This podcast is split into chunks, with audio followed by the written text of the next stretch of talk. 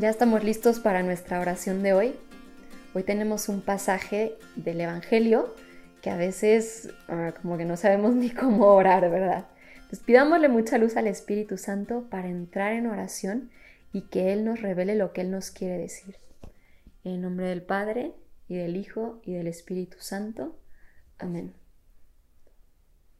Espíritu Santo, ven a abrir mi mente y a revelarme esos secretos que guarda la Sagrada Escritura para mí. Ven a inspirarme y ayúdame a que esta oración sea tan fuerte que inspire todo mi día, que de aquí me vengan todas las gracias que necesito para vivir hoy. Y este pasaje está en Lucas 11, 29 al 32. La gente se aglomeraba alrededor de Jesús y él se puso a decir, Esta es una generación malvada. Pide una señal, pero no se le dará una señal diferente a la de Jonás. Pues así como Jonás fue una señal para los ninivitas, así el Hijo del Hombre lo será para esta generación.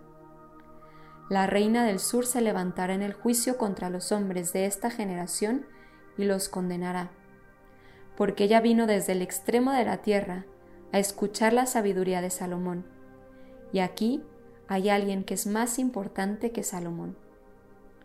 Los habitantes de Nínive se levantarán en el día del juicio contra esa generación y la condenarán, porque ellos hicieron penitencia por la predicación de Jonás. Y aquí hay alguien que es más importante que Jonás. Jesús nos habla directamente. Habla a nuestra incredulidad. ¿Cuántas señales o cuántos milagros necesitamos para creer? ¿Qué más señal que la venida de Jesús? Que la Sagrada Escritura, que los sacramentos. Y todavía así nos cuesta creer. Porque somos humanos, somos de carne y hueso, afectados por el pecado original. Y queremos que todo pase a través de nuestros cinco sentidos. Pero ¿qué hay de esos cinco sentidos espirituales? De poder ver con los ojos de la fe, de poder tocar con la esperanza, de poder sentir en el corazón ese amor de Dios que nos llena una y otra vez cuando nos abrimos a Él. Seguramente has tenido experiencias del amor de Dios.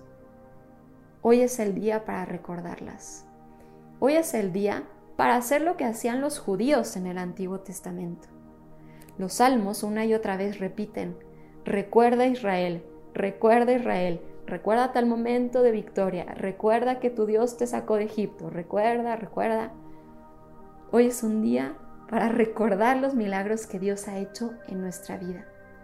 Esas señales que Dios ya te ha dado y que puede venir a aparecérsete hoy y que te dice, ¿qué es lo que necesitas? Tú.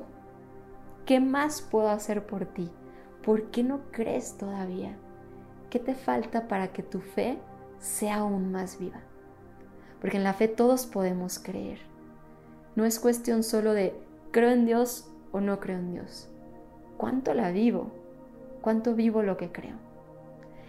Y además de esto que acabo de decir, te dejo estas dos reflexiones sobre el pasaje. La primera es que Jesús es el signo más grande del amor de Dios. Es la señal más poderosa de nuestro Dios del Dios con nosotros, del Dios que es amor, y que en Él podemos encontrar todo lo que necesita nuestro corazón. Dale vueltas a qué tanto dejas que Jesús sea tu señal milagrosa, sea Él eso que enciende una y otra vez tu fe. Y en segundo lugar, Jesús menciona mucho en este Evangelio a Jonás. Jonás es aquel que estuvo tres días en el vientre de una ballena o sea, puedes buscar ahí la historia y leerla porque es así como apoteósica de, aventura, ¿no? Imagínate estar dentro de una ballena, es que qué terrible experiencia, ¿no? Estar ahí vivo, o sea, qué, cosa, ver las vísceras, yo no sé qué vería ahí Jonás. Pero Jesús hace referencia al hablar de Jonás a su resurrección, porque el hecho de que Jonás estuvo dentro de la ballena es un símbolo es una prefiguración, o sea, un adelanto de lo que viene a ser la resurrección. La figura de Jonás es, es un adelanto de Jesús de alguna forma.